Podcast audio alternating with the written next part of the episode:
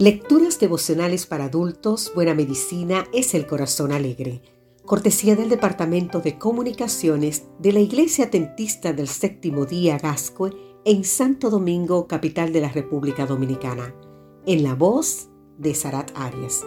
Hoy, 18 de noviembre, David. Leemos en el libro de Salmos, capítulo 38, versículo 8. Estoy debilitado y molido en gran manera gimo a causa de la conmoción de mi corazón. El rey David es sin duda el autor bíblico que utiliza la mayor riqueza de recursos lingüísticos para expresar tanto el gozo y la alabanza como el dolor psíquico que él mismo experimenta. Parece que el rey David estaba dotado de una alta sensibilidad emocional que hizo su experiencia espiritual viva y significativa.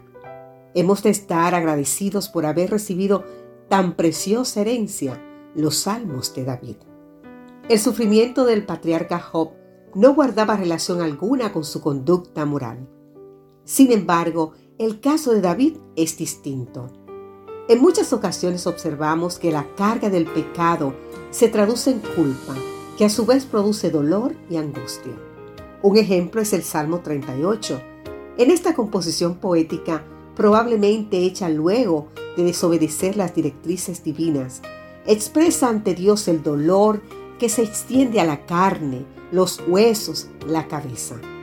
Habla de sus llagas supurantes y de sentirse encorvado, humillado, enlutado, debilitado y molido.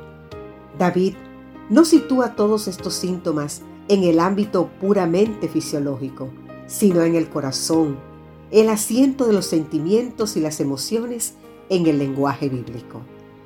En este salmo, David compara el efecto de su pecado a una carga pesada que lo abruma. Utiliza el mismo término en otros lugares. Por ejemplo, habla de la carga que Dios puede ponernos como prueba para fortalecimiento del carácter. Podemos leerlo en el libro de Salmos, capítulo 66, versículo 11. Y por supuesto, la carga que podemos echar sobre Dios con la certeza que Él la tomará y nos sostendrá. Eso lo podemos leer en el Salmo 55, versículo 22. Se cuenta la historia que por un camino remoto y primitivo se desplazaban unas campesinas, transportando pesadas cargas sobre sus cabezas, hombros y espaldas. En la misma dirección pasó un camión con espacio suficiente como para transportar a las mujeres. El conductor decidió invitarlas a subir a la caja del vehículo para facilitarles el desplazamiento. Ya en movimiento, el conductor se giró para asegurarse de que todo estaba en orden y observó lo siguiente.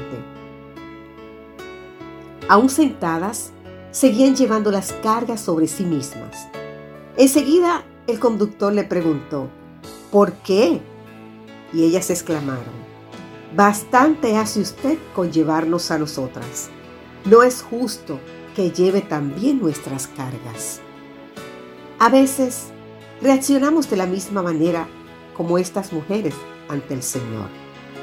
No le confesamos nuestros pecados, como en este mismo salmo hace David, y no seguimos su invitación.